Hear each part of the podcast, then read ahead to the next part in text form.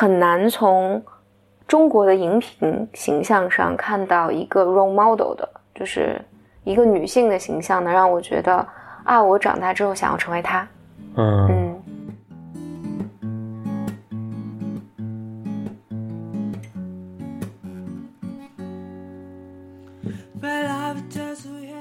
你是不是觉得自己值得一些好的东西、好的生活？你是不是不是觉得我一定要牺牲一些东西才能换取一些幸福感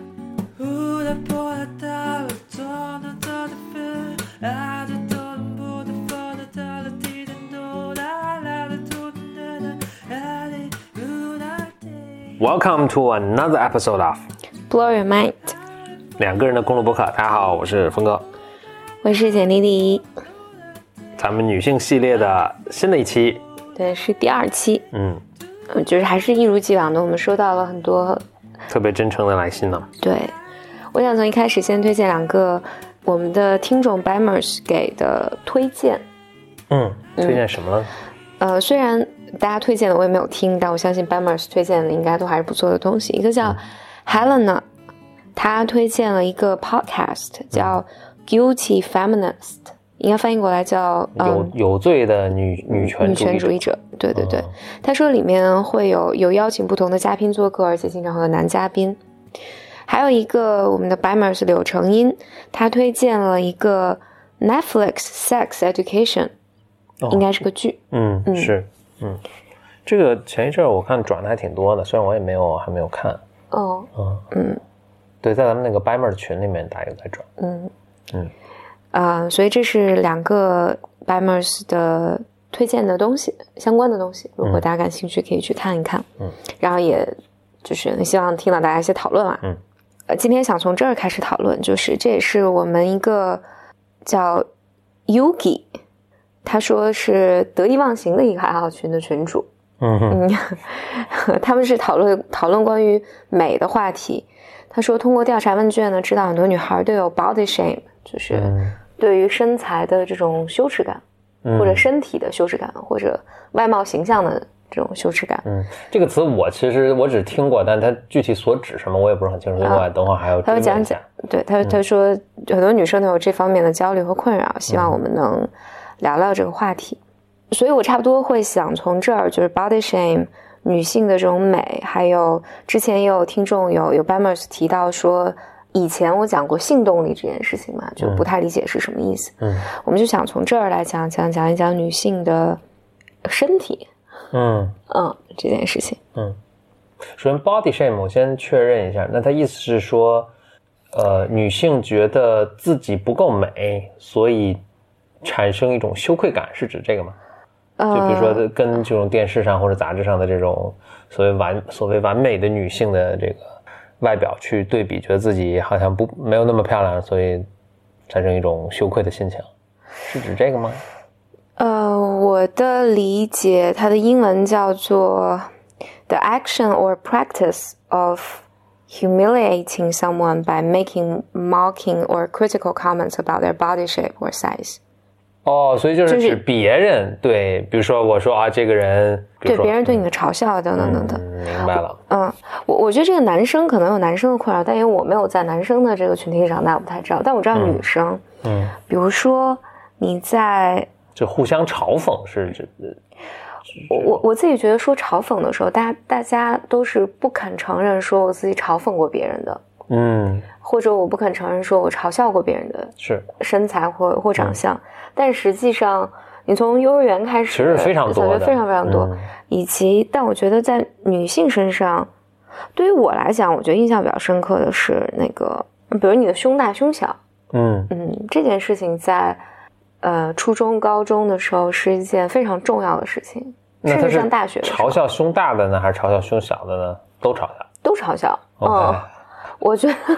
那就大家平等了，谁谁谁都被嘲笑哦，只有最正常的可能不被嘲笑，是吧？对，然后嗯所以，我我还记得那个那时候我们，说这我其实还有个挺有趣的经历，但是我等会儿再跟大家讲啊、那 你干嘛要插这一句因为我不想打断你的思路。？OK，啊呃，我就记得我我后来老讲这个笑话，我就记得我上大学的时候，就一度就觉得，其实也没有特别强烈，就你意识层面没有特别强烈的这种羞耻感，但是呢，我确实做了这样一件事情，因为那时候那是很早很早以前了，快快到上个世纪了，也没有这个世纪初吧。OK，你一八年，这是一种 正正在上大学嘛，然后那时候流行索福特瘦脸霜。OK，嗯，就是大家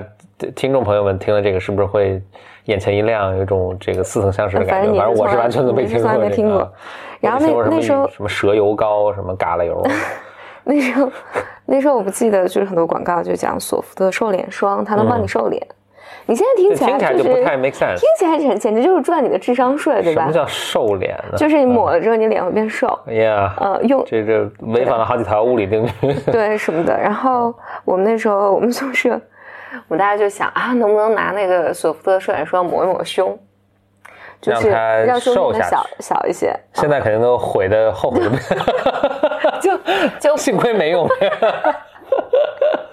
我觉得幸亏它无效。嗯。但那我想说，对于女生来讲，就是我觉得是，你你并不知道，就你你平时可能不太注意这件事情，然后你甚至也不觉得这是一件，嗯，你你的身材啊、样貌啊，或者你的体型、你的长相，我自己觉得环境还是挺恶劣的吧。对于女生的长相非常的挑剔，是，嗯。然后，但它确实是个事实，就是，就好，似乎我觉得好像也没有什么。我觉得好像长相这件事情，无论你长得好还是长得不好，呃，或者就从客观角度上，你说长得好或者不好，或者等等等等，反正总之，它在女性的生活里面就是占很大的，呃，很重要的这个 factor。嗯，它就是影响你的很多东西。就是我我不是说我不是说长得好就一定会好，因为长得好。在在现在这个社会里面，我觉得仍然女性会被你被看作花瓶啊，然后你有各有各种英英语环境也有同样的，就是一个如漂亮的女生，特别是还金发的女生，大家默就会立刻认为她不太聪明，嗯，所以很多有那种有关于 blonde 就是这个金发女生的笑话，嗯，对，比如我我印象特别深，这这都都是非常 offensive 的笑话了，但是非常带有歧视的笑话，但是。这其实就是对漂亮女性，尤其是女性的一个一个歧视，好像对男性反而倒没有没有这么显著啊。我觉得对男性的歧视是在另外一件事情上面，就是我觉得是 equal 的东西，它不是在相貌上 shame 你，shame 你是在你的社会地位或者赚多少钱这件事情上 shame 你。嗯，所以，我因为我我在咱们录这个播客之前，我在看一个剧，而且这个剧是个英剧，当然它它描写的大概是。一战、二战之后，就是那左右的，就是整我我看应该工工业革命之后就不久的一个那么个场景，就那么个时代背景下，呃，就这里面的黑帮老大向他心爱的女人，呃，讲的时候就说，他说的是我马上要拿拿下这个国家第三大的赌场了，嗯。嗯，就是我能 offer 你非常好的生活，我觉得。在这上面是一样的，我不知道有没有说说说清楚。因为对于女性的这种评头论足，就是你的长相长什么样；对于男性来讲，就是你的呃成就，或者你一定要赚多少钱，或者再简化一些，就是你有没有房，有没有车，然后你车什么车，房子多大，在几环什么的。我觉得是本质上是一样的。就这个社会没饶过任何人。然后，但回到女性身上，就是说到。性动力这件事情上上面的时候，其实我想到的是，我我其实应该以前写过个文章，但我一直觉得这个好像对于我来讲更像是一个我自我成长的过程。英文叫 sexuality，嗯啊，也是弗洛伊德就是一开始就在讲的这种什么 sexuality 啊什么的，就特别容易被人理解为说就是性，但其实我觉得它不是跟性其实没太大关系，性是其中的一部分，但性是小于。远远小于 sexuality 的，那 sexuality 我的理解是，本质上你是否允许自己享受，嗯，以及是否允许自己美，尤其是我觉得中国的女性，这个我记得我们以前可能在知识派对的时候，其实有有聊过这个话题，就是你看就亚洲文化下的女生，就我们的广告牌儿等等，都是特别的卡通，腿型对。特别幼稚，嗯。都特别幼稚。是。就女我我们所从小看到的女性的形象，就都特别幼稚，嗯，就是大眼睛美少女战士那个形象，嗯。嗯。我稍微要补一句啊，其实我们看到荧幕上的男生形象很多也是这样，奶油小生什么。我觉得亚洲普遍是亚洲文化普遍会 portray 出来这个形象，我也想不出，我也想不出特别为什么。因为你比如说，你看包括公告牌儿，嗯。就是会有一个。就小人跟你描述说你要去做什么，就是公公然后公园啊或者公共场所啊，什么这个温馨提示啊都是都是一个大头卡通的一个一个形象。对，就还就还挺挺逗的这种选择，嗯。就是呃，我看你你看你看日本也是也是这样，对，嗯，嗯，对，你如果对比西方的话，嗯。就是他的形象，就公共形象嗯。都是特别成熟的，对，然后年轻人也是更成熟的，嗯。就更性成熟的，嗯。看起来至少看起来，嗯，希瑞啊，嗯，对，虽然他们现在也往这个倾，这就哎，这个我就插一句挺逗的，最近有一个特别火的科幻片儿，叫做阿丽阿丽塔阿丽达吧，可能叫做，我有听过这个名嗯，字，就最近最近特别火，大家也挺好评的。我当时一看，我刚开始看是就很不舒服的就是什么呢？它是后来我一我后来我我我明白为什么，但是当然我看很很不舒服，因为就它就是就是那种美少女的形象。嗯。那个里面主主人公是一个百战金刚，但是一美少女，然后 什么后后来我一看哦是根据日本同漫画改编的，嗯。哦，所以我能能理解哦，OK，它就是完全照搬这个日本的那种那种风格了，所以其实跟传统，我觉得跟传统的这个呃美国，因为它是美国拍的嘛，那个、跟美国的这个科幻片儿或者就是大片儿的这种这种给人的感觉特别不一样。但我觉得这是不是也意味着他们也多少开始接受东方的这种审美了？就是我觉得挺逗的是，你看那个日本的文化，还有韩国的文化，日本文化可能更早一点。它一直在美国呢，就是大家知道，就有就是在它一直没有打入主流，但确实有一部分人是很喜欢他们的。就日本的，比如漫画，嗯日本的呃卡通，他们叫 anime，对吧、a n i m a t i o n 其实就是是有一个特定人群会特别喜欢他。我等会儿还描述，可能还呃，我觉得挺有趣的，描述一下是什么样的人喜欢他。还有就是韩国那种美少女演唱团，嗯也是一些特定的人群，就是特定的人群喜欢，但他没有一直是没有打入主流社会的。所以我在现在想呢，阿丽塔的这个现在的这种成功被拍成大片，是不是意味着这个逐渐被呃英美的主流文化开始接受了？就大家现在能接受这种大眼睛、特别 innocent、特别什么的这种女性的形象，去成为这个，就大家能接受这个。因为我看特别不舒服的是，因为它是个杀人机器，就是它它描呃我底下有轻度剧透啊，就是他是一个他是个战士，就是这 soldier，他是一个，然后他在那个。对，反正就这样。那我就是我整体都觉得这个不 make sense。就日本老拍这种，我整体就觉得不 make sense。就是如果你要选一帮人去当兵的话，你为什么要选一帮未成年的少女呢？嗯哼，就就不 make 不 make any sense。对就日本的他全是老是搞这种，我但我觉得这是日本的意淫，就是 日日本就没比文化，，但是他就是他他老是搞一种特别就是就 underage 的女生，然后去，然后就是我还武武功超群，然后还是特性感，然后去去去打打杀杀，就特我觉得别奇怪。他们还不性感，他们是穿的很性感，就是对，就是但他的 spiritual 就是他整个内核是不性感的，对他，对你说得很对，对他穿的很性感，然后穿要么紧身，要么很暴露，就很很诱惑、很引诱的那种对那种东西。嗯但实际上呢，他又刻意把它画成一个，呃，就比如说大眼睛啊什么，就就就是就第二性征还没有完全发育的那种，嗯嗯。就这种特别诡异的一种的。我觉得这就是其实在为什么在很长时间在西方主流文化他很难接受这种东西，就是就很罪恶，你知道那种感觉，就是很 就是就 就是，you project too much，就是很洛丽塔那种，这个其实对他们来说是一个很很这个很严重的事情啊，就是对对那么对。所以看这个就就很奇怪，不太舒服，就是嗯你喜欢他就好像很变态的。哎，我我我我我想，呃，然后我说什么样的人很喜欢他啊，就是是那种呃，就 animation，尤其 animation 是那种很多理工男，然后社交有一定略有障碍的，这这这群人特别特别喜欢这些东西。你你是不是理工男？没有没有没有没有没有，就是比如我以前在计算机系，我们很多计算机系的同学们都都都很喜欢这些东西，然后他们去那种啊。前一阵中国也有，就是那个，就这种什么动漫的啊，对，动漫大会，然后还有很多人就就装装扮成啊，cosplay cosplay，对对，穿装装扮成啊个 comic con，comic con 就是 comic conference 吧，应该是这样，就很多这种 nerd 的这种就是。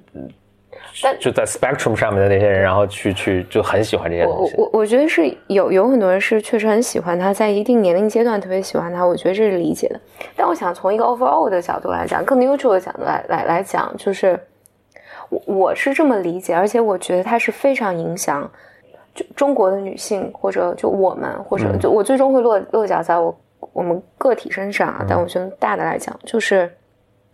我觉得亚洲文化下。人们是不敢让自己性成熟的。对，OK，OK，我觉得是这个，就这并没有哪个文化不好，好或者不好。然后，但这是一个，这怎么讲呢？这这是一个客观客观的现象，就是你这么一说，突然就很 make sense。我觉得，嗯，因为你你是不能成熟的，因为你不能长大。这种社会文化下，如果你每个人都长大了，这是这是要乱的嘛？嗯，而且。嗯，就是咱们的文化一直就君臣父子这种文化下，你怎么能是一个性成熟的形象出现呢？嗯，所以这个，那你你你要反观，所以你看西方文化下，我觉得孩子是非常渴望性成熟的，嗯，渴望有 breakthrough，所以这个我很想很想回到，虽然稍微有点跑题，而且我觉得这个我我应该在咱们这个系列里面讲到。和父母和解啊，什么的时候也会讲到这个，就因为我这回第几期会讲到？不知道，不知道。嗯，然后，但我觉得里面有一点就是，就是俄狄浦斯，嗯嗯，就是俄狄浦斯的这个东西，就是你不能弑父，嗯，因为 somehow 父母和孩子之间，它是有一个是有一个 natural 的，就天然的冲突的，嗯，就你永远。两个人就是父母和孩子，就是长大越越越行越远的。嗯，然后但是孩子的按照西方文化下，西方所有神话传说，俄狄浦斯也是西方的这个嗯传说嘛。那他出来之后，希腊的，嗯，那就是孩子要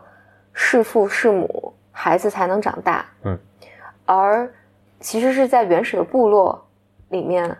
其实都是这样。就我就穿一个故事，就咱们那个春节假期的时候，不是去巴拿马，在巴拿马嘛？嗯，就特别去看了一个岛上的一个猴群，所以管这个叫岛，我觉得有点夸张。它其实是一个大礁石，对，它是在一个河的中或者入海口的一个中间嘛，所以它是一个礁石。这个岛可能就很小啊，我觉得就几十米乘几，反正就很很很小的一个岛。我们这个船就就我们是一个。小小破船啊，小破船就坐了，可能就十十个人啊，就跟颐和园那个里面那船差不多，很快就能绕这岛一圈就专门去看这个岛，这是一个小景点，就去看了那个岛上的猴子，那个那个 Monkey Island，Monkey Island 嗯，导游就跟我们说，就说这猴子怎么来的呢？这猴子是有一帮科学家要研究猴子，但是猴子老乱跑嘛，那科学家为了让他们。能够呃方便方便他们研究，他们就在这个这岛上本来没有猴子的，嗯，就是把一小群猴子放在这个岛上，所以这个猴子呢，但这个岛大小正好能够支持这一小群猴子在这生活，所以他们就研究这个猴子。然后科学家研究完了之后呢，科学家就走了，就不管这猴子了，这猴子就自己住在这岛上自己繁衍，就是这一群。所以他们呃，但因为在这岛上嘛，所以游客很容易看到他们，所以他们就经常带游客来，然后他们还跟这个猴子发展的很，因为这个已经延续了很长时间了，可能十年十几年了。所以他们这个导游呢，因为为了保护这些猴子，还给他们一些吃的什么等等，这是背景啊。那他给我们讲说，你看这猴叫什么？这猴叫什么？他们给这个猴取了名字。这些猴子中呢，好像只有一只公猴，嗯，一只公猴就是成年成年的公猴，一只有一只。然后他是头，他已经呃统治这个岛弹丸之地了，统治这个岛统治了好多年了。我记得十年了，嗯嗯，是很了不起的一个状态。但是现在他的儿子已经。快要长，快快要性成，快要长大。他说：“你看那个猴子，它那胸前那个毛已经开始变白。嗯，那猴子特别可爱，就是就巴掌大啊，对对对，巴掌大。那个猴，那个你看他那个那个儿子胸前要变，他要性成熟了，他很快就导游说他很快就要挑战他老爸，嗯都有两种结果，要不他打赢了，他老爸可能说不定被被打死了，可能，但是即使不被打死，他也失去王位，然后就是在这个岛上就完全没有地位了，嗯，可能能苟延残喘。要不他就没打过，没打过他就自己 要不被打死了，反正就是只能苟延残喘。很遗憾的是，因为他们都被困在这个岛上，所以这个他也没有地方去，所以就就就只能被干掉。嗯，所以这个就是这个很残酷的这个这个是生物啊生物啊现实。那导游还说，哎，我很希望他们接下来再去生的时候多生些母猴儿，叫母的小猴，别生公猴，生公猴就得打。嗯，对，我我觉得这这个是一个怎么讲呢？就是从动物时代开始就是这样。对，其实是年轻的年轻人就是要就是要干掉老一代的，嗯嗯。但是呢，我觉得西方文化是这样，但咱们的文化不是。嗯咱们的文化讲的是，为了你妈，你可以杀掉你的小孩儿。嗯就是二十四孝故事里面，嗯其实讲的是讲的是这样。那那个故事里面讲的大意是说，呃，就说说大概是有有有一个年轻的儿子吧，然后他妈妈生病了，他有个新出生的 baby，就是婴儿，嗯然后结果这个他妈妈生病了，然后家里钱不够，然后于是这对年轻夫妇就决定把孩子杀掉，这样就是省些钱来救助自己的妈妈，然后感动了。呃，天上的神，然后于是神救了他们全家，大概是这么这么这么一个状况。所以我觉得，如果你从这个角度去看，你能理解为什么我们的所有形象是不能性成熟的，嗯这是很可怕的一件事情。嗯然后我觉得，所以到我们就亚洲文化下，我觉得包括日本也是这样。所以你看，女孩子的美，卡哇卡哇伊的卡哇伊的嗯，但我觉得日本更甚。所以你如果你看日本的那个三级片儿什么的，嗯，它也是非常不一样的，就是那个那我从来没看过是什么样。日本的色情色情的动漫，嗯你你总是看过吧？就是也没有，I don't trust you，它都是嗯，它都是都是都是什么？我就在想怎么表达，都是很就年轻的无辜的小姑娘，是嗯嗯。被迫的小姑娘，嗯。所以女性在这儿是不能享受你身体的愉悦感，嗯。也不能怎么讲，不能太漂亮，或者这个漂亮不是说你天生的漂亮，就天生漂亮哈也是一种罪恶，但是你天生的丑也是一种罪恶，嗯然后是一种你不能爱美，反正这是我小时候所接受的哎教育。那我嗯举一个现象，那你说，那现在韩国这样，它不仅爱美，而且把爱美发展到一个极度极端的一个，我自己觉得还是很病态的一个状是态。呃，但是他至少是承认说美是好的，然后这种极度的去追求，不惜就是摧残自己的这个对，呃但我身体，哎，我觉得这是个 perfect 嗯。例子，就是我自己觉得，你看韩国女生的美，也不是性成熟的美，嗯。而且它是一个有模板的美，嗯。就是大家整出来都差不多，嗯。以及它那个美，就是女性追求的那个美，美之上是为了迎合社会标准，嗯。为了迎合你要更爱我一些，就我需要，而且是我要冒着我的生命危险去刮骨，我就是你想多 多么的可怕，关公 啊，对，去呃，这个真瘦脸，这个啊，对，去刮骨来，嗯。让你们更喜欢我一些。嗯。我觉得那个是一个，就是它和真的鼓励女性追求那你你美还是另外一个概念。是你怎么判断呢？你怎么就判断出说韩国这些他不是自己想追求这个呢？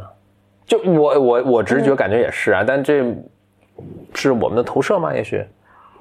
当然是有有这个可能性啊了，但我觉得，我我也在想这是哪儿来的，可能是基于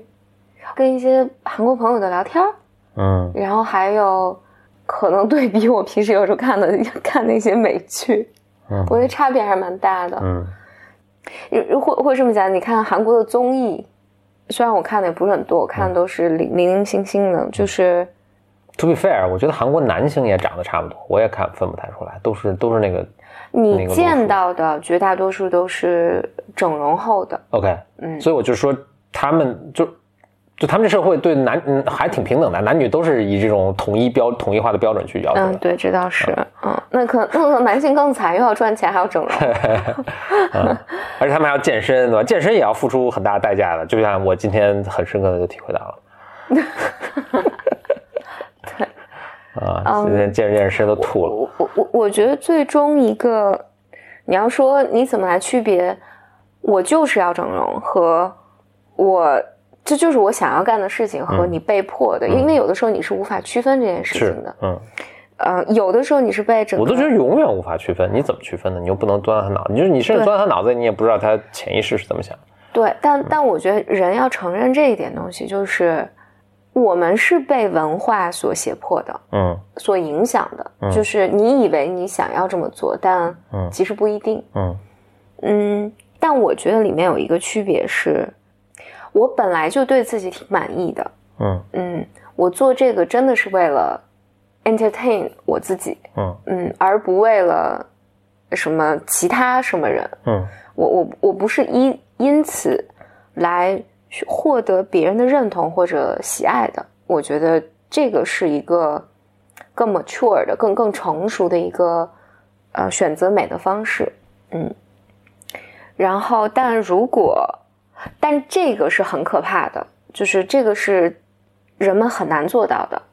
就是需要这这真的真的是心理上需要一个人非常的独立和成熟。那你还有一种呢？那是因为我整了容之后，可能别人就会更喜欢我了，我找工作可能更容易一些，等等等等。我觉得那个是你为了获得你认为你这么做，或者这个社会让你这么认为，你这么做。就会，但我觉得你就会获得别人的喜爱，但我觉得这是个极大的隐喻，关于女性是否一定要牺牲自我才能获得别人的喜欢。嗯，但我觉得整个社会文化下对女性的期待是这样的，就是你一定要。牺牲掉一定的东西，才能换取一些好的东西。我觉得这个东西是在社会文化里面是一直存在的。我觉得这也是为什么有的时候我觉得女权特别偏执，也确实有时候很偏执。但我觉得那个偏执劲儿是好像要较往过正这一部分东西，就是我们为什么要牺牲？对我觉得话题铺的有点宏大，我稍微拉回来一点，就所以有点像我我记得就就是之前我们还说过一个那个。回到我自己身上好了，我自己一直觉得，我的生活里面是很难从中国的荧屏形象上看到一个 role model 的，就是一个女性的形象，能让我觉得啊，我长大之后想要成为她。嗯嗯，我觉得女就是国内的这些形象里面，我基本找不到。我我总结过一个，就是不一定特别全面，但我总结过荧屏上大概三种形象嘛，一种就是。甄嬛，嗯，但是甄嬛，我觉得那个整个故事的隐喻到最后，就是因为甄嬛是好像她一开始就是与与世无争，然后我也不愿意进入，我为了救我爸，所以牺牲掉我自己，进进入皇宫，但是我也并不想成为一个什么，我不想我不恋战嘛，我也不想获得什么皇上的宠爱什么的，但是呢，就是身不由己，然后一步一步他。甄嬛的故事大家应该很熟悉了。对对对，一步一步，就是她失去了儿子，失去了丈夫，然后失去了，嗯，最后她把这个皇上干掉了。嗯，她当上了老大，但是我自己觉得这个 message 有可能是我的投射。我看我看他的时候，我觉得这个 message 最后出来就是你注定要孤独一生。嗯嗯，就是让你强嘛。我觉得这是这简直是一个诅咒，就是。我觉得文化告诉女性说，你你要强，那你最后下场就没什么好下场。嗯，那还有还有一种呢，就是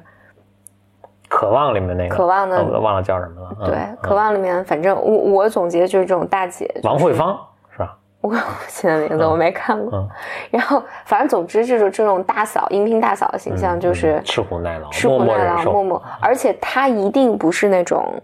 他的对立面一定是那种小妖精，就烫着大波浪啊，然后就那种烫着大波浪，然后穿高跟鞋扭扭扭扭扭，对，扭扭扭扭扭的，就一定不是什么好女人。然后好女人一定是大嫂这样的，就是把自己的一切都牺牲了，奉献了整个家庭。嗯，而且你如果想到大嫂的形象，反正我脑袋里大嫂的形象都是这种清汤挂扁头，然后穿着那种灰灰灰灰不拉几的那种衣服，嗯，就是是没有任何他自自己的生活的。一直到最近，就是近近年来开始有这种，呃，像《延禧攻略》这种。但我觉得比较可惜的是，它的最后的时候，我没有真的看，我只是看大家的评论给我的这个 impression。我觉得是，就是好像这个姑娘特别任性，就我我要什么你就给什么，我要什么我就要去争取。但最后还是落脚在她获得皇皇上的宠爱这件事情，我觉得就很糟糕了。就为什么一定要获得皇上的宠爱呢？而且这使得她整一个这个女孩子的形象。仍然不是一个成熟的女人，嗯，是个小姑娘，是个青春期叛逆的小姑娘，好像最后跟自己的父亲和解了，给给我给我一个这这个，OK，这种感觉。所以在这种状况下，你就觉得，呃，我觉得，嗯，你你对比，呃，就是美剧里面的女性，我觉得比较轻易的你能想到一些形象，就是比如说，哎呀，我忘了那个剧，就是它主人公叫 Alicia。是个律师，哎，对，在美剧里面，你看看到的这些女性的形象，更容易把女性女性刻画成为更成熟的、独立的，不一定特别开心，但是他好像一直在追求自己幸福的这种角色。在我看来，就因为我们之前有个班妹提到说性动力这件事情嘛，我自己觉得这个是本质上性动力所带来的区别。你是不是觉得自己值得一些好的东西、好的生活？你是不是不是觉得我一定要牺牲一些东西才能换取一些幸福感？所以我再退一步讲，就是我自己认识好多女生，我自己也是这样，就是或者甚至我们的父辈、父母辈，其实很多是这样的，就是不肯花钱，呃，出去不愿意吃好的，即便你经济状况是可以。支付这个的但，你你你也不不做这件事情。然后我我有朋友，这不局限于女性，很多男生，很多老一辈的男男性男性也是这样，是不是更多来源于一种当时就是对生活的不安全感呢？我觉得这是有的，呃，对，我觉得物质条件啊等等，这这这一部分都有，但我觉得这里面是有特别核心的东西的。我觉得这里面是有和。就我们说 sexuality 这个有关的，因为我能想到我从小长大的环境里面，比如说，但是因为这这是比如说三十年前了，二二十多年前，然后那时候你你不能谈恋爱，啊，你如果你都要吃苦耐劳嘛，你穿衣服如果你穿的特别好，大家就一定会背后要说你这个人太奢侈啊，这个人反正就肯定不是什么聪明的，不是什么，他就一定把它放成诚实。的对立面，或者就诚实、正直、善良的对立面，就一定是妖精什么的，比如打，嗯，戴耳环啊，什么穿的特别好看，这都坏女孩才干的事情。嗯嗯，这个特别典型。所以后来，我我在跟我自己分析师后来聊很多事情的时候，就是会，我就有一个隐喻，就是因为我有时候忍不住买一些衣服，但是这些衣服呢，我就总觉得穿不出去，我就挂在衣橱里面。就是你这衣橱里面有很多件衣服，你是觉得啊，这个是我我不能穿的，嗯，但其实你穿它很好看，你买它也是因为它很好看，你才你才买的。但是我自己反正 struggle 相当长的时间，就会觉得不行，最终还是要穿上休闲的或者非常非常普通的衣服，你才觉得啊，这是我，嗯，我这才舒服。但有的人是 completely 就是接受自己这部分，那那比如在我的这个 case 下就显然不是，否则你为什么要买那些漂亮的裙子呢？挂在衣服衣橱里？哎，你能我都不知道你有什么漂亮的裙子，我我还是有相当多的裙子是，really？呃，相当多的裙子是买了，就是反正放几年都没有穿。OK，嗯嗯，那真藏得很深了，我都不知道。但我我后来跟我好好多女性朋友聊，其实好多女性朋友都是这样。嗯，这就有种你你如果这么想的话，就有点像小朋友没有长大，你去趁着妈妈不在家，你去尝试一下高跟鞋，偷穿高跟鞋，对，偷穿一下，然后赶紧放回去，然后回来还是我没长大。嗯，我辩证一下说这个啊，那就是你比如说中中国女性，呃，比如化妆这个事儿，我觉得是挺明显的，就是在我成长那个年代，比如八十年代，就是大家觉得哎，化妆就好像这个流里流气啊，比如说甚至你烫个发或者你的衣。奇装异服，当时还有这个词，对吧？嗯，OK，那是，所以大家都不化妆，所以其实很明显，就是我这一代的我的同龄人，大家真的是不化妆的。我印象特别深的是，我在当时去出国去读商学院的时候，商学院人就挺洋气的，各国人都有嘛，都很洋气。男生反正，尤其美国人也都挺邋遢的，所以你看不太出来。但是女生，你一看，你放眼望去，OK，美国的女生就来上个课，她都化妆。欧洲的女生呃也很化妆，日韩女生更不用说啊，就是化妆化的都很非常精致。但就中国女孩子是很明显不化妆的，嗯，是很明显吧？因为大家都化妆，你不化妆就还就还跃然纸上的，就还挺明显。所以不化妆的中国女性这是很明显的。哎，但那我就想说了，那好，那你现在这么说，说哦不化妆她是不能接受自己美丽，这个会被别人也非议等等，对吧？那 OK，那日韩女性呢？同样咱们亚洲文化，她们特别注重化妆。你又说也是一种讨好，因为我有那个朋友，他们说，如果你找了一个日本女朋友，你睡觉的时候，她是关了灯再去卸了妆再回来睡觉，所以你也看不着她没卸妆时候长什么样。等你醒来的时候，人家早一溜小跑跑厕所都化了妆再出来，所以你就是可能生活好几年你都看不出来没化妆的样子啊，这当然夸张了啊。但就说他特别注重这个东西。但是呢，你又说哦，那他这是一种讨好，一种牺牲自己，这个刮骨疗毒什么的，那怎么那怎么才是 OK 的做法呢？就是我不化妆也不行，化妆也不也不行，还是说这个是就日韩跟咱们中国文化还是挺接近的啊？咱们姑且说不是一类文化的话，这就好像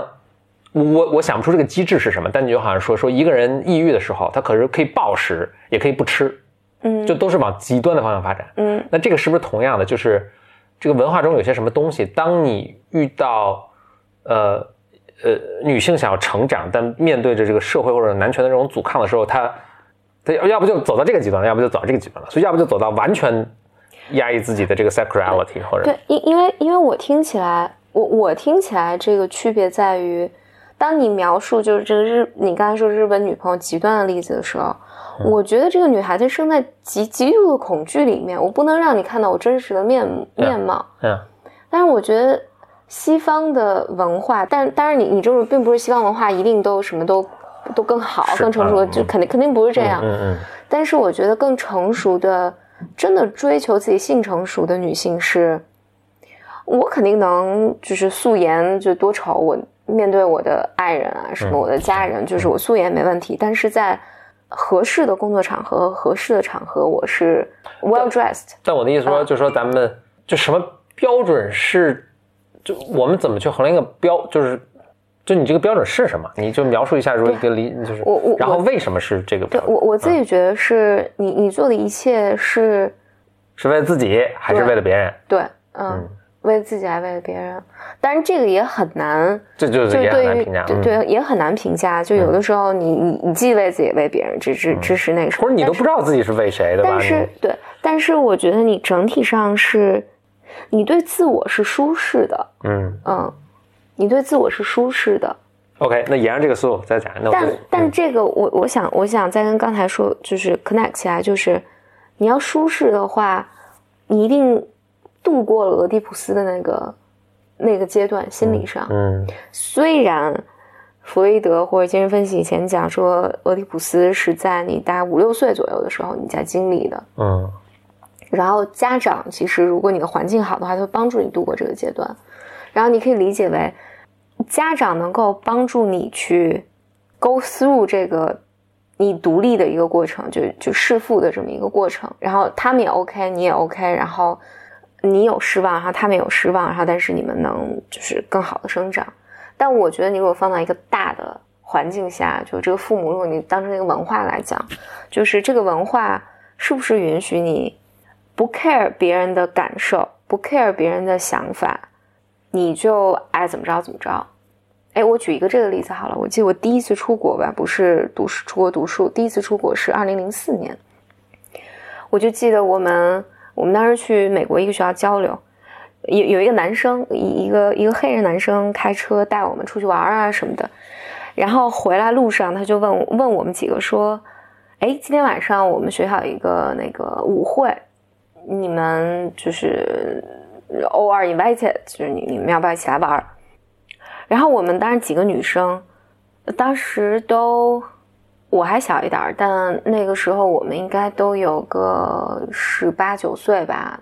那那几个都二十多岁了，我们几个几个人，我们几个真的面面相觑，觉得 我们的第一反应是，哦，那我们得跟我们老师说一下。然后当时那个美国 学生，美国的男人都疯了，说，啊，我我们邀请你们来玩，你们为为什么要告诉老师？然后果然，我们老师就没让我们去。嗯，我倒也挺能理解这个老师的，他带着一帮学生去，万一你们出点什么，对对，他也不知道这种。美国的文化爬梯上会出现什么情况？是的，是的，是的，是的，是的，嗯。然后，但我觉得这这个 somehow 就是一种，但但我某种上，我觉得如果那一天我们真的去这个舞会，我就我们几个人都肯定是没有合适的衣服的，嗯，这个是百分之百确定。美国的舞会也没什么，穿什么都行，除非他是那种特正式的。大家穿着我自己感觉还是晚礼服去的，但也不用晚礼服，但是是一个我我自己觉得还是需要的，啊，大家有 dress code 或者什么的。如果是学校正常的舞会的话，嗯，不会有。我在读书的时候 就穿我现在每天穿的衣服去。OK，我想说，但你怎么会突然想着衣服这个事情呢？你的意思是说，就是这个社会并没有准备好你们去见识这种场合？我我我是觉得，即便我们长到二十多岁的时候，我们也没长大。嗯嗯，就是你还没有 open，你还没有准备好去进入到一个社会的场合。我不知道怎么描述，或者前社会的场合，就是这这个，我记得前前一段我们也有聊过，就是不是亚亚特兰大那个呃杂志上，就说为什么你美国的年轻人现在没有性生活了？对对对。他那个文章里面讨论的是说，其实是这个，就是说高中生还是大学生，我忘了，说他们现在有 intercourse 的比例下降。嗯，然后这个文章讨论，但是在开篇讨论一个问题，就是说说如果我们现在的年轻人们都不谈恋爱了，他们不求偶了，就好像损失掉这个，就损失掉这些年轻人在年轻的时候学习，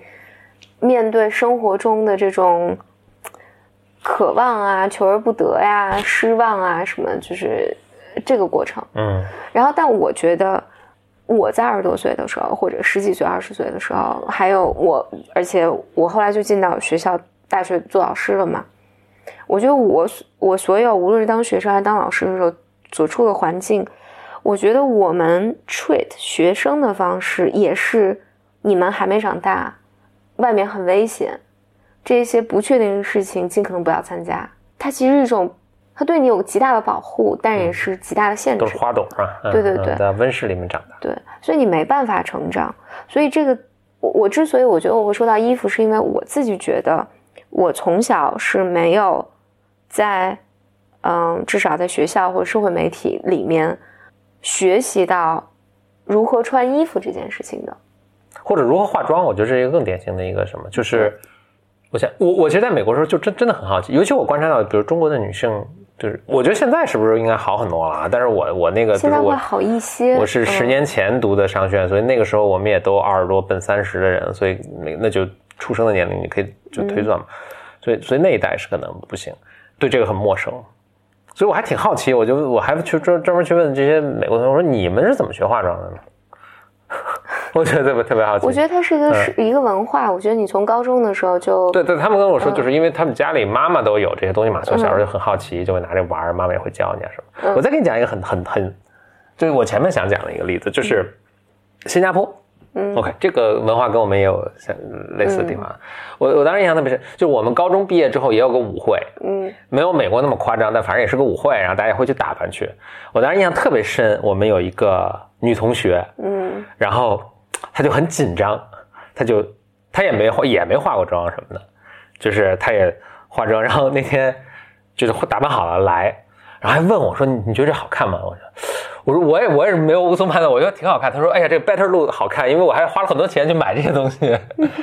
就是你能感觉到是从一个小女生过渡到一个成熟女性的一个仪式。哎，对对对，对她自己也在尝试这个对对 sexuality，但不是说对对对 intercourse，但她也在 experiment with，就是我怎么样显得呃更性感，比如说现在怎么显得更 attractive，就包括这种舞会上，我们也都很。男生女生也都是嘛，都很不知道该怎么跟异性去接触嘛，就是我接触多近算合适等等，就很嗯。很，就是有这么一个仪式。嗯，我我就觉得好像嗯。我们没有这个 practice 的那个，因为因为我记得啊不鼓励嘛，啊。不鼓励，嗯。而且我觉得我二就是你看我是零二年上的大学，然后你上大学那时候，我觉得在上大学前几年，那个时候谈恋爱最好就不要让老师知道，还要躲着老师走。嗯嗯，现在我猜可能也也还 也还是多少现在应该应该好多了，嗯嗯我觉得现在应该好多，而且我觉得现在你在看媒体上、形象上一些，呃，十几岁的姑娘们，我觉得打扮也不一样了。嗯我觉得会好，就是这这个文化肯定是在变化的嘛。嗯但我但我就想想说，所以你比如说衣服这件事情，就好像从来没有人会 formally 来来告诉你，你你在什么场合应该穿什么样的衣服。这啊在中国是肯定是非常最近的一个事情，因为中国以前也没有什么这种场合，哪有什么舞会？对，那但是但是中国是有场合的，比如说你上，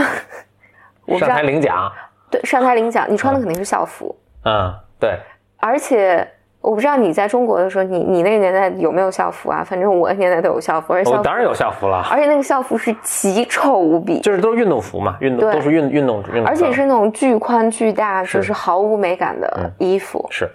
就有一种你一定要把，我不知道要把你的这种特征就全全全全盖起来，是，嗯。就是因为后来我去，我记得我在英国的时候，当时我做做实验，去那个英国的小学，去了几家学校，然后每家学校都有自己的校服嘛，嗯。然后他们也是小孩子上学必须要穿校服，嗯，然后但我就有印象，我就主实验的那个学校，他们的校服就是大概有几个主色调，就灰色、粉色、白色，然后每个人的那个衣服都是，呃，有衬衫、有 T 恤、有裙子、有裤子、有短裤，就是虽然大家穿的都是校服，但穿出来是不一样的。嗯，你每天的 choose 肯定是不一样的，那你这是非常比较先进的了，对。啊，然后我当时觉得啊，你们好幸福，当然对于他们也很痛苦啊，就每天只能穿校服嗯嗯然后，但是我我就觉得这里面有好多好多 message，至少给我这一代的女生，一个 message 就是好像你不能绽放，我不知道嗯。能不能描述清楚这个事情。嗯你不能太显眼，你不能太强，你不能太聪明，你如果太美，是会被别人那个议论的。你太丑也不行。嗯，太美太丑，这个可能也不局限于中国学校。我觉得你看看美国那种青春青春青春电影儿也是也都是这样啊。是的，是的，是的。我觉得你你被议论，或者你你你面对这种嫉妒啊这种感受，我觉得是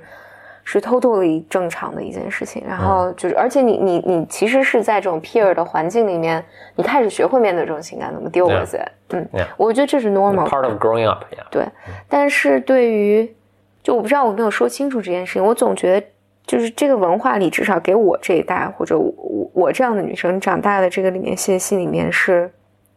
总是有一部分是你如果花钱花的多了点儿，哪怕这是你的钱，你有支配权，但是你也你也是要感到羞愧的，因为你奢侈。过勤劳简朴是这个勤劳简朴是美德嘛嗯对嗯。但这我也想补充一下，就是咱们老说什么西方文化，西方西方文化也是很多元的啊。对对对那，比如说像美国的这种清教徒的这种 Protestant 这种文化，他们也是非常非常简朴。是的，是的，嗯是的。但就是这里面有一种，我不是说西西方文化里面肯定也有这个啊，嗯就或者是人类共通的一个，就是女性总是要牺牲掉一些东西。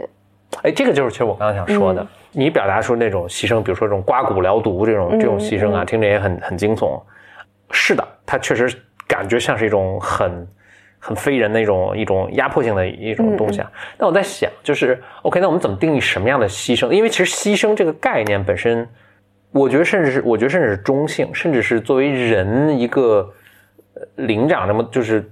有有有智慧有什么的，它是一个非常重要的一个东西，就是一切的现在的牺牲是为了将来的生活做得更好，对对吧？就是所以，比如说我们会有这个吃蘑菇糖，小孩吃棉花糖的那个那个实验，就是如果我现在忍住不吃，实际上我牺牲了现在的呃呃欲望，对和乐趣啊，对吧？享受，我为了换来未来一个更美好的生活，就是如如果你这么去看，其实这方面对男生的要求也是非常大的，嗯，就比如说你要牺牲掉现在的，比如说呃非非常这这男女。都有啊，就是我就先从男生讲很多人都是说啊，你你的梦想是去当一个呃呃喜剧演员，但不，你还是去做投行吧，对吧？这是一个很很残忍的现实，你是为了为了家族，是为了为你未来的呃家庭，对吧？那未未来你的生活和你的家庭和你的孩子等等，还有就是那一些更具体的考量的，就是比如说，但是就社会也对男生也有。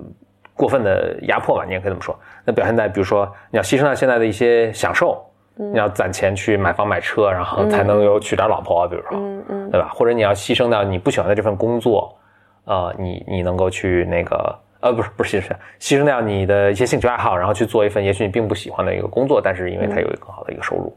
这个更多的是从现在社会的状况，更多的是对男性的一种要求，他的牺牲，对吧？更多是对男生有这个。因为比如说结婚，大家都希望男生有房嘛，这这很很具体的一个很常见的一个一个一个需求，所以就是从这方面，其实对男生是有这个这样的牺牲的。那这个性质跟女生那一样吗？还是我我的感觉是不一样的。当然，第一，我觉得女生也是这样的，就是你刚才说延迟满足啊，这些都是一样。而且我觉得这个牺牲是在一个嗯非常现实层面的，就是我拿这个来交换，嗯，而且 somehow。我不知道能不能理解为这是个成年人自己的决定，嗯，就是我为了，比如说我为了后年能够赚一百万，嗯，然后所以我今年就决定吃屎了，嗯嗯，就是我觉得这是个成年人的决定，嗯，但我我说的那个牺牲感更像是，更像是女性发自内心的认为自己不值得一些好的东西，嗯。但你怎么判断这是发自内？首先，比如说同样的就并行的去对比啊。那比如说一个女生说：“我愿意花二十万去做一个整容手术，让自己变得更漂亮。”嗯，从这儿能够推断的。我我觉得，我觉得我说的不是这个层面上，但我现在没没想出特别好的语言来讲这个牺牲。我觉得更有点像，更有点像我要获得一个好的名声。或者获得外界人的这种认可，因为否则的话，比如说别人会认为我是一个荡妇。比如我涂口红，别人会认为我是荡妇。对，嗯，或者我那个那，比如男生，我我特别爱打游戏，嗯，但我打游戏，人家认为我不务正业。对，嗯，但听起来我们会觉得，至少我会觉得，打游戏好像，这确实，你说沉迷游戏确实。但你说你很难说，我涂口红就沉迷于口红啊，可能这个比这个排比在在这就 break down 了。OK 啊，我想想，嗯，我是觉得，嗯，我我也想一下，我的我想要表达的是什么？我觉得我想要表达的是，我想我想不出，你你继续按你的思路往下说。嗯，我可能我我也没有特别好的，就是，嗯，我我我来举举这个例子好了。这是你之前其实经常跟我讲的。你说我说话的时候总是带很多自我贬低嘛？对，嗯嗯。然后我后来也留心发现，就是在这种开会的时候，一般女性发言的时候，就经常要加一些。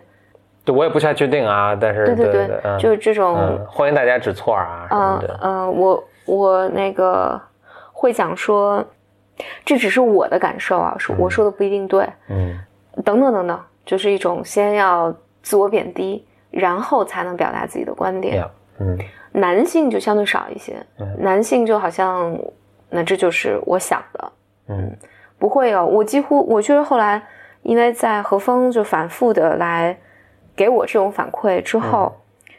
我后来说话都要打个草稿，嗯，以免自己就是加上这些自我贬低的东西。但我后来留心，几乎所有的女性，嗯，嗯，我看到在公众发言的时候，都会说大量的这种，嗯可能是这样，是，呃，我可能觉得这样不太合适。就你觉得，我觉得不太合适，不太合适，你干嘛说我可能觉得不太合适？女性就特别容易用用这种方式来表达，但是，我觉得这是我想说的那种女性不觉得自己被 entitled，觉得我能够不加自贬的发出自己的 voice 来。我我这确实是个非常有有趣的现象，就是我我在很久，我我说一下我为什么会注意到这个事情，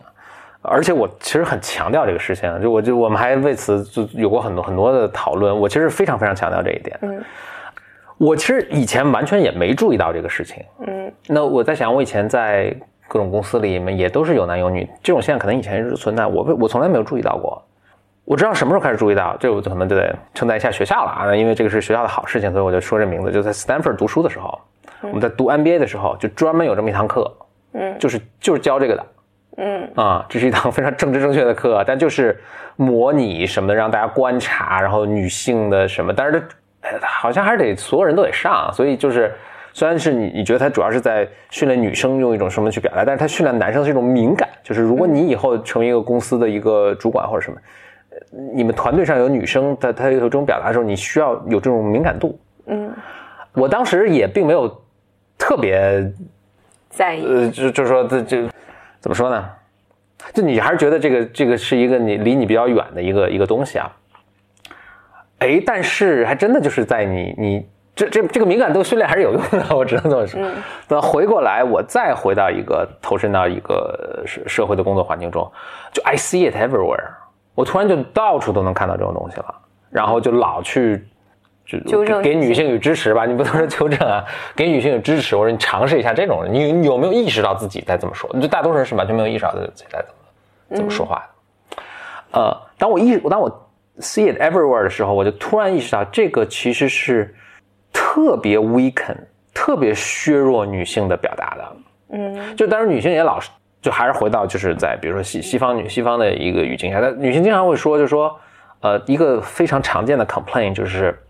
同样在开会，我说了一个 idea，没人注意到我。然后过了十分钟，一个男的说了这个 idea 的时候，大家就全都注意他，注意到、听到了，并且大家都会把这个 i 想到这个想法的这个功劳归归属于他。嗯 OK，当然这是就 not fair，就是每个人都承认这个 not fair。但是你回过头来，那就说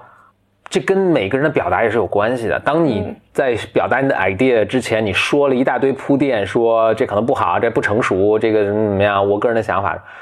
By now，但你已经 lost everyone，每个人都没有在听你在说什么了。嗯就当我听到前面的时候，我说 OK，那就你的观点，那就 OK，对吧？就是没有，就没有人在听你说什么。如果我们可以改变的话，那就是当然全所有人都要更加 sensitive，更加敏感。但是女性自己能做到一个非常 powerful 的一个改变。我以前当时，我想想，哦，当然就应该就是在咱们咱们咱们简先生当时想做的时候，我当时是不是想做一门课，叫做女性的针对女性的职场和 public speaking 的对一套内容嗯。但是你没有做出来。我没有做出来。对，但是我当时想做的可能就就就是就是这些。嗯因因为我后来觉得，因为何峰经常给我这个反馈嘛，嗯我觉得至少在我刚刚创业一四年、一五年创业的时候，何峰每次给我这个反馈的时候，我其实是你是抵触的，我是抵触的，因为我觉得我当时确实有这个心态，就是会觉得我在想，我会觉得我不能那么 aggressive，好像我要维持一个形象，这个形象是，比如说我人畜无害的，嗯，然后我 不会让别人生气，或不会让别人失望，呃，我要是个特别谦逊的人，或者等等等等，就是或者就是我从小长大的环境里面带给我的所有 concept 都不是你能坐下来说不，我今天觉得这事情不对，你们不能这么做。没有，就是你不能这么跟别人说话。你你一个我不知道，可能不止女性，男性我不知道。也有男，当然很多对是，但有可能就是，反正我作为一个人，我就不能，我不能那么专断，或者我不能那么强势。但但我后来觉得这个是非常对我后来个人成长 是有非常大帮助的，一直到我开始，我觉得这一切都和当我开始能够接受这个想法，同时我觉得是我自己整个准备好了我的成熟，嗯，但这个成熟就伴随着一系列的，我我想用一个隐喻，就伴随着一系列的杀戮，嗯，就是伴随着一系列的，你开始允许自己令别人失望，嗯，Yeah，然后你开始允许自己令别人不满意，你开始允许自己表达愤怒，你开始能保护自己，然后我觉得是与此同时，同时我开始瘦了下来，嗯，然后 就真的体重瘦呃，physically 嗯。瘦了下来，然后开始能去花时间去健身，然后做自己喜欢做的事情，嗯嗯，然后买自己喜欢喜欢的产品啊什么的。对，然后开始能够去允许自己享受，这个是 sexuality 的意思。嗯嗯就我我到现在也没有，就是你说 fully 成熟，我觉得也没有，嗯就是没没有人嗯，对。但是，但是我觉得这个过程，但这个过程里面，我觉得你开始能够令人失望，某种意义上就因为你你能够开始保护自己了。Yeah，然后你能开始去决定说，我不再牺牲我自己的，就不再过度牺牲我自己来，除非我愿意牺牲，但否则的话，我不不愿意再过度牺牲我自己去为了满足别人的愿望，比如满足我爸妈的愿望，或者满足一些不不相干不相干的人的愿望，就是一些。呃，父母当然不是不相干了，但嗯就是一些别人过分的要求，哪怕他哪怕他是父母，或者哪怕他是你的领导或者什么的，但我决定承担这个代价。然后我觉得挺重要的是，那个这个因果也很难区分的，就是你是 ready 了之后，然后这一切还发生了，还是说你在自己的行为上做一些调整，它会对它会暗示着你或者引导着你自己往这个方向更成熟。就是如果你在听这个的时候，你是一位女性，然后你发现自己也有说话也有这种习惯，很重要的是你去尝试。你观察自己的说话，然后或者你找一个朋友，我觉得更有效的可能找一个朋友观察你自己说话，然后帮你去纠正这个东西。嗯，这个因果是很难很难区分的。我觉得你刚开始习惯说这个的时候，就我咱们录播课就是一个很好的一个练习，因为每次录完之后，我会把它这个，当我听的没不见那么仔细了，但是有些早期的时候，我会把它听一遍，然后我就会注意到谁的口头语啊，谁的这种过度的这种铺垫啊，这种语气中的怎么样一种什么东西啊。我有时候也还给你给你反馈对吧？然后然后我听自己说话也是有很明显的这个，嗯，就是一个很直接的一个反馈。哦，对，啊，那哎，我我现在想起刚才就是我顿了半天没没想起说的什么，就是 OK，所以我们想说的也比如一个人的人格的一个成长、也独立啊，或一个理想的人的最终一个状态，那是你能够呃，你你能够保护自己，你能够嗯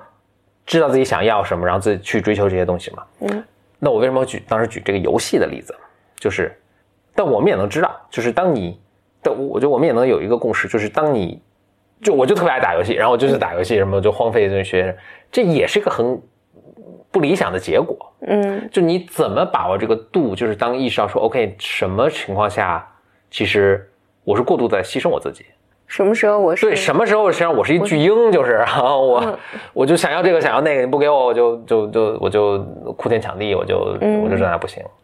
呃，这是个这个好像是个不同的尺度，你能把它落在一个什么地方？我觉得我们整个的文化和呃甚至教育什么这种心理这种成熟，其实都是在帮助我们更 fine tune，更在细微呃就是也不见得细调，可能粗调，嗯让我们落到一个很合适的一个一个尺度上面。嗯呃，这是整个一个文文化在帮我们做的这个事情。嗯嗯，就因为我们也不是说，我觉得我我或者我我不希望大家最后讲就说 OK，那我就完全自我了，那就是什么都得顺着我自己意思来。对对对，肯定不是，因为我我记得前一段我看打游戏打游戏，我辞职辞职，我看。对，因为前一段我跟我跟一个呃，反正一个美国老师吧，我们俩聊天的时候就聊到，我觉得当你坐在一个领导者的位置上的时候，我觉得你是在，我一直以为是在中国文化下你会遇到各种各样的问题，就是遇遇到这样的问题，是因为我们我们的文化是就是不允许你弑父的嘛，嗯。嗯，然后那那里面你就隐藏了很多很多的 aggression 在、在在整个里面这个 dynamic 里面，对于权威的这种 aggression，你又渴望，你又渴望他拯救你，你又想杀掉他，但你又不能，你还要就等等等等等等这些东西。然后我就观察到美国文化下也是这样，是。我就说为什么呢？嗯。他跟我讲，就是聊到这个的时候，就说他说 因为美国的孩子们被惯坏了，坏了嗯，嗯。说从小就是所有都是秘密秘密秘，嗯，你所以是最好的，你这那啊，对对对，所有都是被鼓励你是最好的，嗯，然后你你你要 protect 你，所以他们那是巨婴之国，对对对，所以他也这也是巨婴之国，嗯，不是也是他们才是，对，所以所以 anyway 就是不同文化就是都会产生不同里巨婴？对不不同的东西。但回到我们这儿来讲，就是我我还记得，这是我刚跟你刚认识没多久的时候，我有印象，就是我有一次呃跟几个朋友吃饭，刚好聊到什么话什么话题，然后我就。想必以我，尤其是当年的那个状况，不可能特别 aggressive，但我应该非常 firm 表达一下我的观点。然后这个饭局结束之后，我回家我就记得席席间有一个男生，其实他他对我挺好的，一一个男生，然后他给我发了一个短信，大意就是说，嗯，女生不要太强势，嗯嗯，就是女女生不要表达太多你的观点。嗯，我觉得这个就是我或者我们 一直受到的压迫，一直生活的环境。即使出于善意的压他压压迫也是压迫，。我倒不觉得这是压迫，嗯但我觉得当时我收到这个短信的时候，我并没有觉得这个男生说的有什么问题。嗯我的我收到这个短信的时候，我当时的感觉是，哎呀，我今天可能确实表达的不太好。嗯嗯嗯，他显然是为了出于保护保护我的目的来提醒我的嘛。我但我记得我当时这这这我都不记得哪年，一一年一二年的时候的事儿，我就记得我跟你说了这个事儿。嗯但我肯定不是 complain 我的朋友，嗯这么提我我大概说我今天可能说话不是很好，但我记得你当时的反馈还是对我很有帮助。你当时说什么年代了，他凭什么这么说你？嗯嗯就什么年代了，你在饭桌上你不能表达你的观点啊、一个女生不能表达你的观点。对，但我就我我想说这个东西就是在，好像是被，但从来我觉得不会有人跟男生讲说，哎，一个男生你不太适合表达你的观点啊、嗯你不应该那么强势的表达你的观点，你有吗？有，但是。嗯我是收到也还可能频率不低，但是可能我表达观点方法确实有问题，是宜人性特别差。我说你是啥？都是我，都是我来压迫你。我那个我那我那哥们儿，我那个发小儿就经常劝我说：“哎别这么说，得罪人。对你那是得罪人，这个是。”我说：“他说你也压迫我，你你你压迫。这不是，那我只是想表达，对这是这是在这种环境下，女女生可能不自觉的就会，所以我要表达观点的就会加很多定语状语，说啊，这个我只是这么觉得，然后这可能是这样啊，我也不确定，这是我的想法啊，就是你们只做参考就行，等等等等。嗯，但它确实造成一个结果，就是大家不会看重你的想法，是的嗯，因为大家都听不懂你在说什么。嗯。好，嗯，嗯，我们应该这期还挺长的长，的。嗯。嗯。我可以总结一下，我们这期讲的是 本来是想讲 Body shame 是是对，想讲 body shame，、就女性追求美，但我觉得你可以理解我想讲的美，不只是美这件事情，嗯。就美是一个表现吧，就你是否允许自己绽放的，包括你怎么表达自己，你能不能允许自己享乐，你追求自己想要的东西，你是否允许自己这么做？我在这儿做个补充啊，我就这两天就在翻了翻那个 Carl Sagan 的写的，一九九九年写的一本科幻小说，叫《Contact》。大家可能知道这个东西，这个是他后来被改编成一部科幻电影，这都两千多年了。然后是 Julia Roberts 演的，应该是，所以很有名的一部电影。他描，所以他一九九九年写的啊，他描述的是一个女物理 PhD 的外太空经历啊，咱不说外太空，我我就随便只翻了他前面求学的一些经历。他描述那些东西跟你那个简直是一模一样，跟你说的。他在读书的时候就，呃，她是一个女生，但但她读书的时候就更早了，可能就是七十年代，就是一个女生，然后也表达自己的观点什么，就别的女生都看着她觉得很奇怪，然后别的男生也觉得很挑战。后来她她 go through 整个就是你刚才描述这个东西，所以这这事儿在美国也是一样，但是它可能比我们早早个早个二三早早个几十年。就是女女就是他描述的也是一个就是别人对他期待都是 the whole 状，啊，要把自己像一个花在那收着，不能不能绽放。你不能 blossom。对对，你说那个嗯你说那个绽放，我觉得特别形象，就是你虽然里面特内秀、特这那，但是你要这个包住。包住包在一起，像卷心菜一样包住。嗯嗯嗯，但是这个，哎，我就还很很想多说这个和，因为我记得今天我们还收到一封 BM 的来信，嗯，讲到处女这件事情，嗯嗯，我觉得这个都是有关系的，对，就是一种，我觉得这个可以放放后面，嗯，这是个 超大超级大的话题，对对对，啊。或者或者或者之后某某就这一个话期题可以讲上中下三期 就是这种，嗯，这个戏挖的太深了，这个，嗯，行吧，就咱今天就是时间也够长了，嗯就希望大家都绽。放，对，希望大家嗯，啊，我觉得女生男生都绽放，对嗯，就是怎么讲，be who you are，然后怎么绽放呢？能给点建议吗？除了能，比如说碰到峰哥这么可以特别好支持的这么一个，哎，我我觉得是这样，遇到不尊重你的男性就离开他就哎就行了。OK，听起来 so simple。我觉得大多数人都没法判断这个人是不是在尊重我，嗯是吧？嗯啊，其实他在欺负你，就好像他说你，哎，你饭桌上别这么说话，对吧？就这已经是在欺负你了，但是你就还觉得啊，就挺对的，谢谢大哥指点嗯，，right？所以你怎么知道他是什么？哎，多看美剧，对 对对，多看几个美剧。哎，前那个据说那个呃，一个一个女女一个是女性为主角的一个一个剧，好像最近挺好，是那个就她讲脱口秀那个那个那个女的，哦那个说据说那个挺好，但我没看，我是没看稍等，但你好像，那个我觉得第一季挺好的，然后第二季好像但听起来是一个就是 strong 的，就一个一个很强大的一个女性的角色在里面，是是这样吗？不是，对它是一个女性的一个自我绽放的过程，但是，嗯，我我更推荐，稍等啊，嗯，我更推荐另外一个，是是，就是简历在找的时候呢，我就补充一下，实际上这个就是我刚才说的，你判断说一个人是不是在欺负你，你判断你的这个你拒绝到什么程度是是合适，是整个一个文化给你塑造的，嗯。嗯，但当你觉得这个文化中没有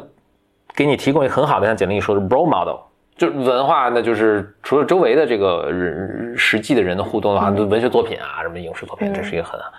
其实很很丰富的一个资源，呃，如果你觉得这些什么没有，其实其实你你看一些好的文学作品，所以这是为什么大家，我觉得这是为什么大家去看文学作品，你是能从中获得力量，获得 role model，获得哇人生的路径是这样，那这么走对吧？对，嗯，所以就看些好的作品是挺好的。所以简历找到了啊我找到了，我想推荐几个，我觉得我小时候对我影响特别大的，啊啊啊！呃，一本书叫《球》，但这本书应该买不到了。球是哪个球？追求的啊球球啊啊！这个是我人生中看的第一本小说，嗯 但我我是八岁的时候看，我妈给我的。嗯它整个，对，它整个就讲了一个女孩子，因为她爸爸妈妈都是学艺术，留学法国了，嗯然后就是好像一画家不能为生，然后把她送送回到那个就是南昌老家生活，他就跟着他们有个女子学堂，嗯。然后但是他爷爷就因为恨他爸爸，所以就不待见这个姑娘，但这个姑娘特别聪明，然后赢得了他爷爷的喜欢，然后后来他自己，他要一定要去找他爸爸，然后就一步一步自己出去留学到法国，然后后来因为这是一个在战乱时期的一个一个背景，然后一直到新中国新中国成立，他从法国回来建设祖国，还 这么一个。嗯嗯这么一个小说，然后对我影响特别大。但但这个这个不讲了。第二个就飘，OK，Gone with the Wind。对嗯飘，我我现在不记得，但我小时候应该把飘看了好几遍。但我觉得那是一个，我小时候看的就觉得那个 Scarlet 是一个、它是个成长，这是一个他的一个成长的一个过程，是从从刚开始的一个对富富二代什么，就这样啊，最后成长成一个对，对，就成长，他经历了很多很多的嗯，成长成为一个嗯很独立的一个女女生，不见得更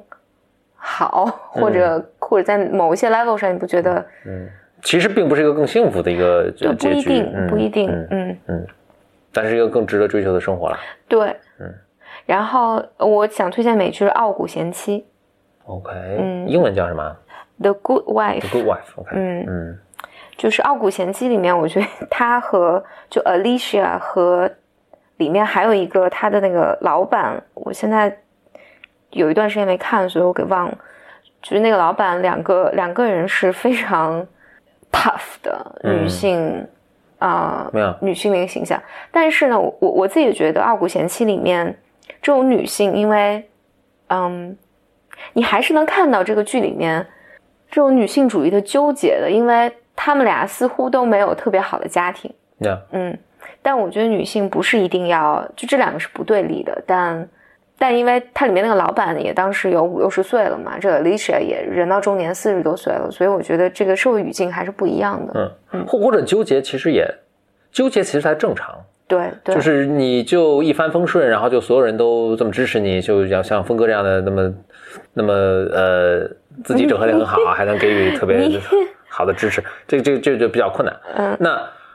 还有一个就格雷医生，呀，我觉得格雷医生里面的女性，当然格雷现在就是他虐大家虐了好多季嘛，现在最新一季里面，我觉得所有人都特别 supportive，那 too much，这是 too much，, Too much 但是我觉得至少你知你你知道就是你想要追求的是什么样的 support 嗯。啊？Yeah，当然以那个为标准，我觉得这真这有点过了。但但我其实我反而想说这个，就是说，你如果选择这么一个自我成长的一个道路，不管男女啊，不管男女，嗯选择这么成长，就是很痛苦的。嗯当然你你不选择就有其他痛苦啊，就是人生就都是很痛苦，但就是这个不是一条什么玫铺满着玫瑰花的这个对就很痛苦啊，不管荆棘很痛苦，但它还是最终值得追求的啊，因为其实你的首先一人生就是很痛苦，二你的整个 meaning 都来自于你的痛苦，所以你你无法逃避这个痛苦，你至少可以选择你承受什么样的痛苦，嗯。嗯，这个的痛苦还是值得承受的啊，值得你去你去选选择这条道路的。嗯，所以大胆走下去啊，做好准备啊。Yeah。嗯。好了，那这就是我们的、祝你绽放。那我们这个女性主义的零零二期，嗯，到此结束，拜。